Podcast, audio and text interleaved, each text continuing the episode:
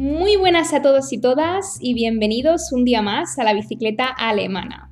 Mi nombre es Marta y hoy empezamos una nueva sección en la que conversaré con personas que han hecho lo que yo llamo el pack completo en Alemania, que viene a ser pues empezar con un Erasmus, hacer un máster y quizás también hacer prácticas o quedarse a trabajar en Alemania. Entonces, en esta sección invitaré a personas de diferentes ámbitos profesionales y el ámbito de hoy es la ingeniería. Para ello he invitado a Berto de Santander. Muy buenas, Berto, ¿qué tal? ¿Cómo estamos? Hola, muy buenas. Estoy muy bien, gracias por tu invitación y nada, aquí estoy dispuesto pues para lo que me quieras preguntar.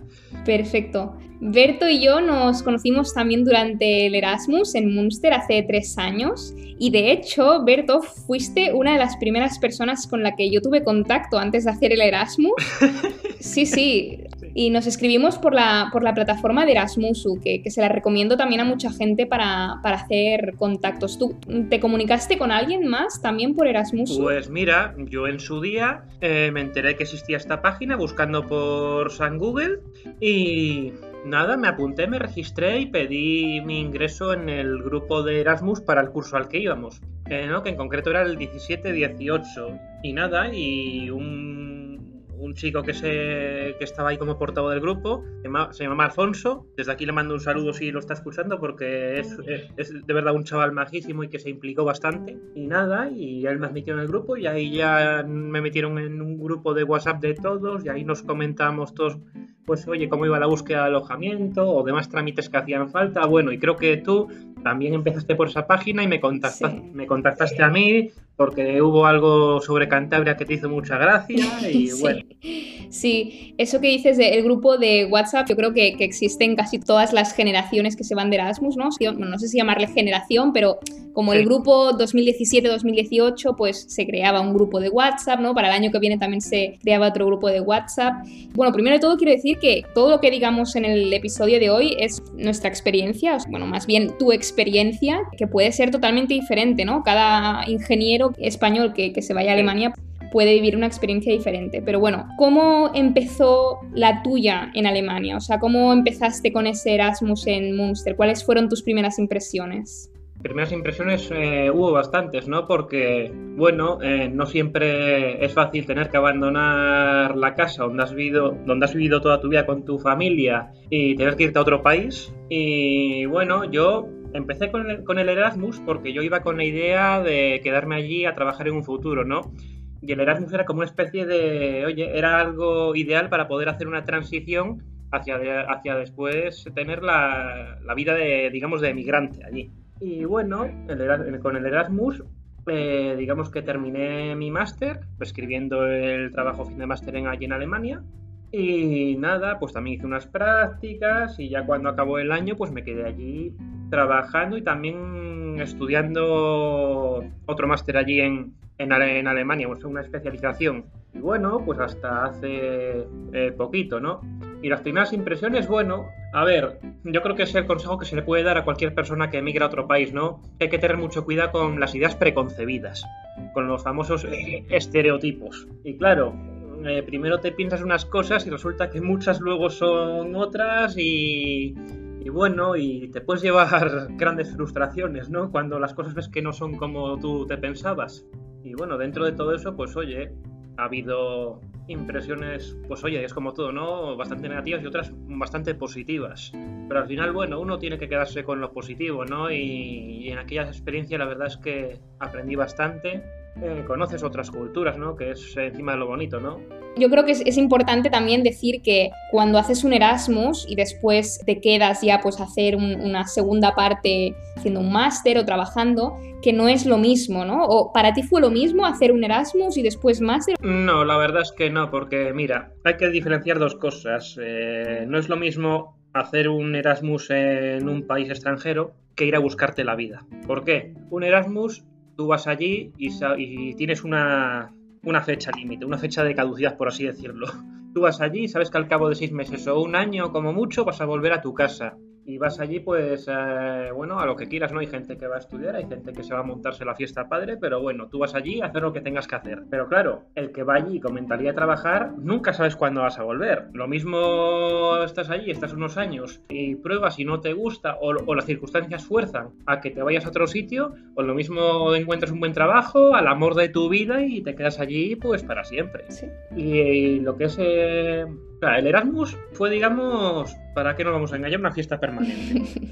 sí, sí. Y después lo que es quedarse, lo que es quedarse allá a vivir ya es otra cosa. Ya uno tiene sus eh, responsabilidades, sus obligaciones, tienes que inmiscuirte más en la cultura del país que te recibe, te tienes que integrar más porque, a ver, está bien conocer gente en el Erasmus, y está bien hacer amistades y tal, pero al final, si sabes que te vas a quedar, tienes que esforzarte por conocer gente allí porque cuando estás en un país que no es el tuyo, la soledad es muy dura. Tienes razón, sí, sí. También quería preguntarte por el tema de la universidad. Sí. Tú estuviste haciendo el Erasmus, em, ¿fuiste a clases, estuviste haciendo cursos de ingeniería en la universidad? Eh, sí, vamos, yo fui a escribir el trabajo fin de máster y después asistí a clases de algunas asignaturas que bien podían servir para complementar mi trabajo fin de máster o bien también para poder eh, cumplir con el Learning Agreement porque tenía alguna asignatura, digamos, así firmada para hacer. Y bueno, y después, al ser estudiante de Erasmus, también vas a hacer tus cursos, digamos, de alemán como lengua extranjera para aprender el idioma, un poquito de la cultura. ¿Qué, te pareció el nivel de la, de la, universidad? O sea, siempre tenemos la idea de que la, la ingeniería alemana es muy reconocida. ¿Crees que la raíz de esta calidad y de esta fama mundial viene ya desde las universidades? O sea, el, el nivel es bastante más alto, dirías tú, en comparación con España, por ejemplo.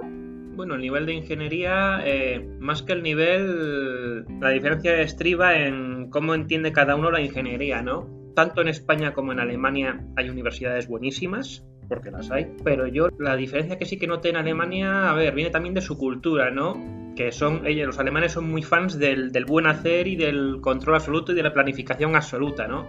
Y claro, la planificación es que es una de las virtudes que tiene que tener el ingeniero, ¿no? Junto con las capacidades de análisis y síntesis. Y es que los alemanes, claro, son muy puntillosos en todo, o sea, van al vas hasta el más mínimo detalle, están siempre encima de, todo porque tienen que tenerlo todo controlado y es que buscan buscan la perfección en el producto. Y, y por eso la ingeniería alemana está muy reconocida mundialmente, ¿no? Pues a nivel de técnicas, de normativas y de, vamos, y de muchas más cosas. Pero las universidades, vamos, tanto en España como en Alemania las hay muy buenas.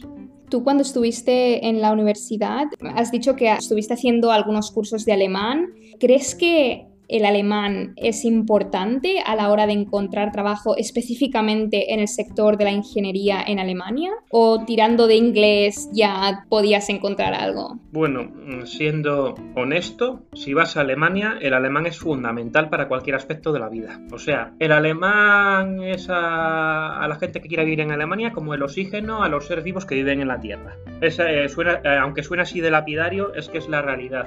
Hay excepciones bastante notables, las hay, pero pero como excepciones que son, no son la generalidad y, en general, si alguien va a Alemania con la perspectiva de buscarse la vida y querer triunfar, tiene que saber el idioma, o sea, es una condición sine qua non. Y claro, y si me preguntas en el ámbito de la ingeniería, pues hombre, evidentemente, ¿no? El alemán una cosa muy buena que tiene, sobre todo en mi campo de la ingeniería, es que te da acceso a poder entablar relaciones con importantes empresas, porque en Alemania hay, es bastante potente la ingeniería, y también te da acceso a una cantidad increíble de, literatura técnica. O sea, el alemán, si te sirve como dato, después del inglés a nivel mundial eh, ocupa el mayor número de, volumen de publicaciones científicas. Y en el ámbito de la ingeniería es la primera lengua. O sea, es la lengua de los ingenieros, podría decirse. ¿Con qué idioma llegaste tú más o menos a cuando empezaste tu Erasmus? Pues bueno, yo llegué con un certificado del B1 del Goethe Institute y sí que sabía vocabulario, gramática y tal, pero claro, al no tener rodaje hablado es como,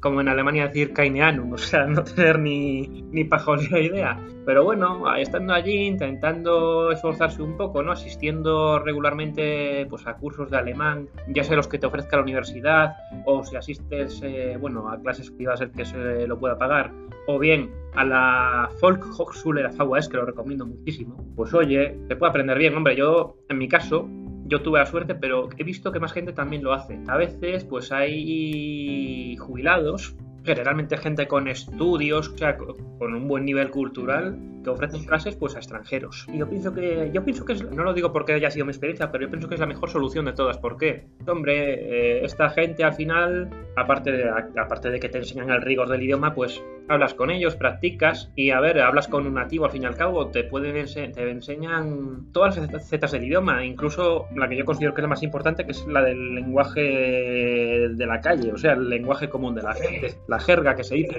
Sí, sí, lo que realmente se habla, ¿no? El, alemán hablado de, de, la calle y no el que a veces se estudia en los, en los libros.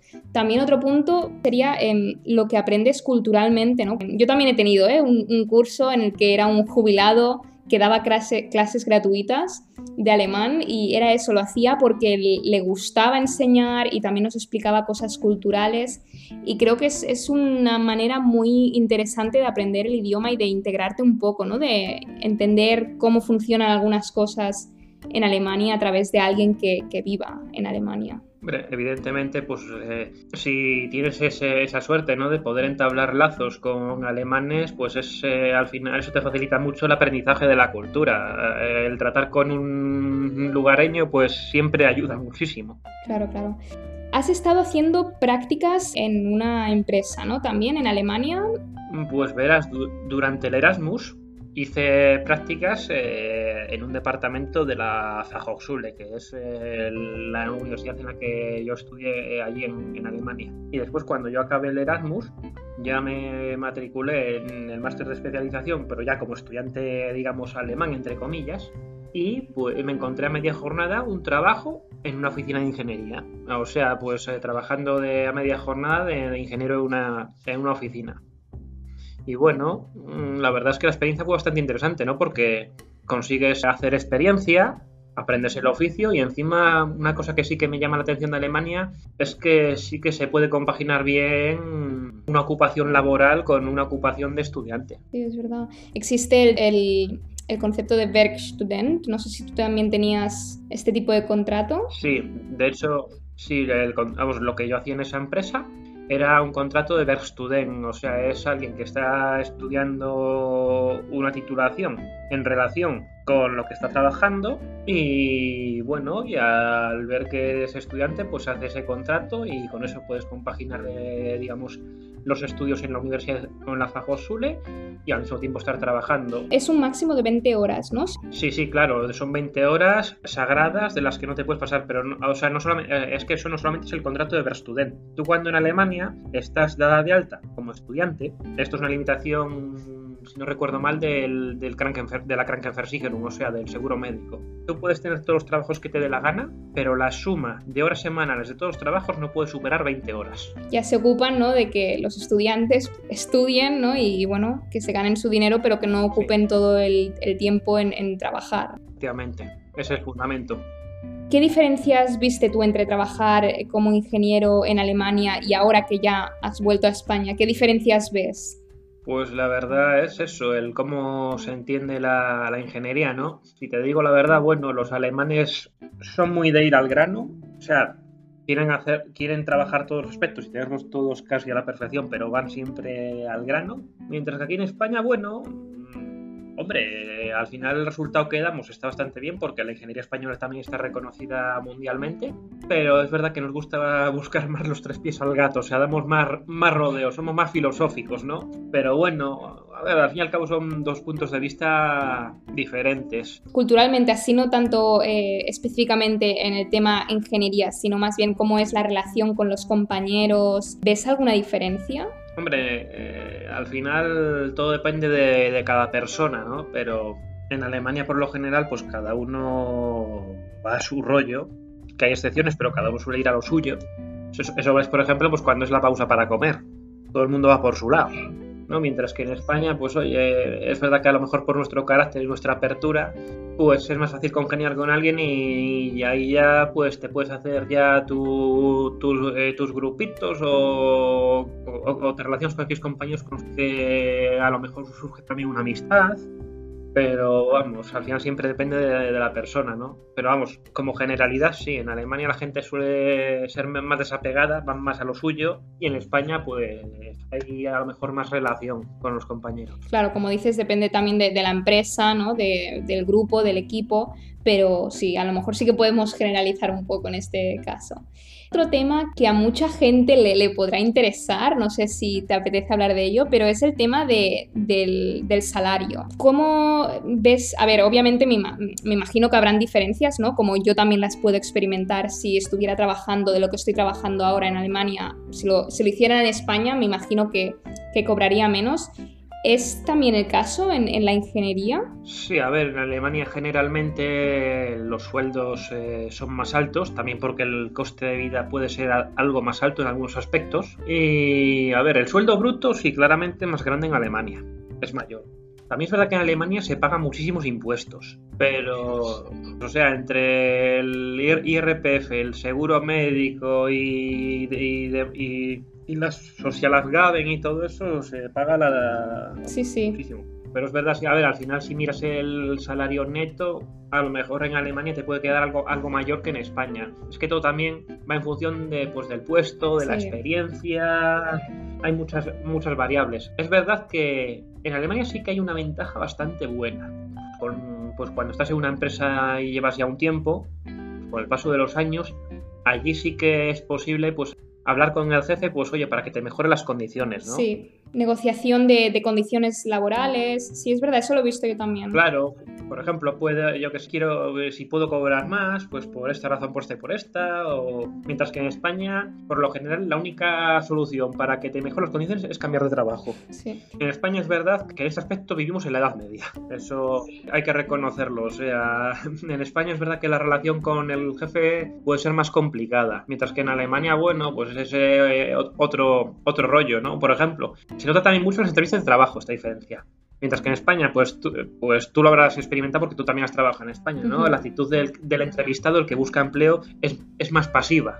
Estás a, a, lo, a, lo, que te den, mientras que en Alemania puedes preguntar, de hecho se valora que seas más proactivo, se puede incluso hasta regatear condiciones en el contrato. De hecho, un amigo mío que, que allí vive, en la misma entrevista le ofrecieron un, un sueldo y el chaval regateó y se lo aceptaron. Claro, es, es más fácil negociar tu salario. De hecho, cuando hacen aplicaciones, ¿no? cuando abren aplicaciones para, un puesto de trabajo, a veces se incluye cuánto salario tú te esperas para esta posición. Que esto me parece algo eh, bastante extraño, ¿no? En, España nunca lo he visto, que te digan cuánto te gustaría ganar. Es algo que, bueno, pues ellos también valoran y cuando estás en la entrevista, pues Tú puedes decir lo que tú te esperas para ese puesto o lo que te esperas como tú con tu experiencia, siendo junior, siendo senior, lo que sea, y después pues puedes negociar. O sea, eso también es un poco peligroso, ¿eh? Porque... A veces el, sueldo que te esperas, a ver, es, fácil llegar a, la conclusión, ¿no? A veces puede ser incluso motivo de, descartar a un candidato. Es decir, sí, eh, tú una cosa a la que te obligan ya con, cuando das ese dato que lo suelen preguntar en las entrevistas eh, y hay que preparárselo bien. Uno tiene que estudiarse bien el mercado de, su sector y en función de su experiencia y demás, pues poder estimar, oye, pues cuál es el sueldo medio, el máximo, el mínimo, tal, y en función de eso, pues hacer sus expectativas. Por ejemplo, si el sueldo, digamos, medio en el sector de la ingeniería civil, ahora mismo no lo sé, pero pongamos, yo qué sé, 30 mm, euros la hora, esto no es una cifra real, ¿eh? Puede ser otra cosa, pero pongamos, pongámoslo como ejemplo. Si es 30 euros la hora y tú, y tú te marcas como expectativa y lo dices en la entrevista 50, pues eh, los, los de la empresa pueden decir, ¿este de qué va?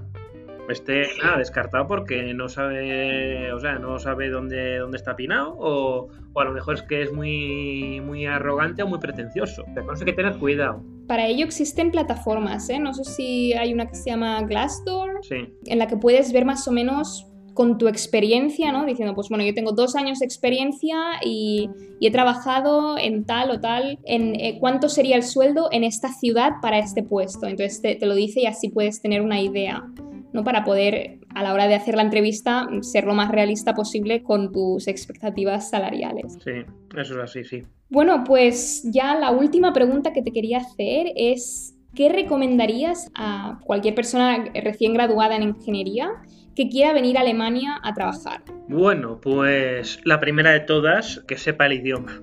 Porque como no sepas el idioma, estás muerto matado. Esa es una condición sine qua non. Ya, que sabes el idioma, estupendo. Pues una segunda cosa que les recomiendo, pues, pues que que antes de venir, pues por lo menos unas semanas antes o un mes antes, pues se planifique cómo van a ser sus primeros pasos en, la ciudad o la, localidad a la que vaya. Los alquileres, importante, hay que intentar buscar alquileres pues con mucha antelación porque, porque el mercado de la vivienda en Alemania tiene bastante demanda para la oferta que tiene. Entonces hay que andar listo, ¿no? Y bueno, y aparte de la vivienda y tal, bueno, entre los primeros pasos que yo también recomiendo es sobre todo consultar la, pues la, página del ayuntamiento de la ciudad, eh, más concretamente la FAUAES, como dije antes, la Folhosule, porque ahí para extranjeros ofrecen los famosos cursos de integración. Y en esos cursos hay que intentar pillar una plaza cuanto antes, porque suelen ocuparse bastante. Porque, a ver, Alemania lo sabemos todos que es un país que tradicionalmente ha recibido mucha inmigración. Y esos, esos cursos siempre están muy llenos y hay que pillar plaza cuanto antes. En casi todas las ciudades existe este tipo de, escuela, que es como una escuela para adultos, bueno, también para, para jóvenes y, pequeños. Para todo el mundo que vaya, o sea, es, es una maravilla y encima dan de todo, ¿eh? Lo mismo tienes cursos de idiomas que cursos de economía, de contabilidad, de cocina, de, manualidades, tienes de todo, de música. Yo de hecho tengo amigos que dan clase en la Volkshochschule de, de, de Münster o la de Dulmen, un pueblo de, ahí al lado. Y eso dan de todo. Por ejemplo, un amigo es profesor de, música, o sea, de batería y de jazz y tal y otra amiga, eh, Marisa, que la mando un saludo desde aquí, pues es profesora de español en Münster y en Dulmen.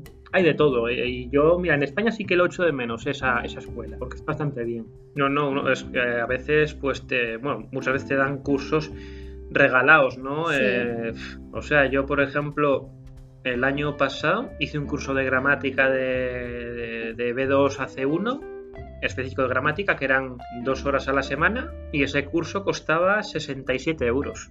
Sí, sí, están tiradísimos. Bueno, Berto, pues hasta aquí la entrevista de hoy. Muchas, muchas gracias. ¿Te gustaría añadir alguna cosa más para cerrar?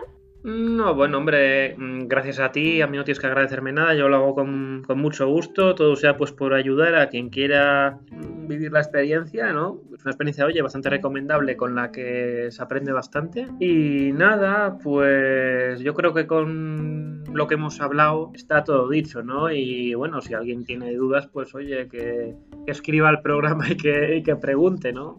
Eh, o sea, sí, aquí hemos dicho cosas muy, muy generales y a ver, es verdad que después cada uno en su concreta realidad pues tendrá sus concretas preguntas, o sea. Sí, sí, cualquier persona que tenga cualquier duda me puede escribir al correo que es la gmail.com y si no puedo responder yo pues te pasaré a ti las preguntas. Bueno, pues eso es todo. Muchas gracias otra vez y nada, nos hablamos pronto. Pues sí, nos hablamos prontito.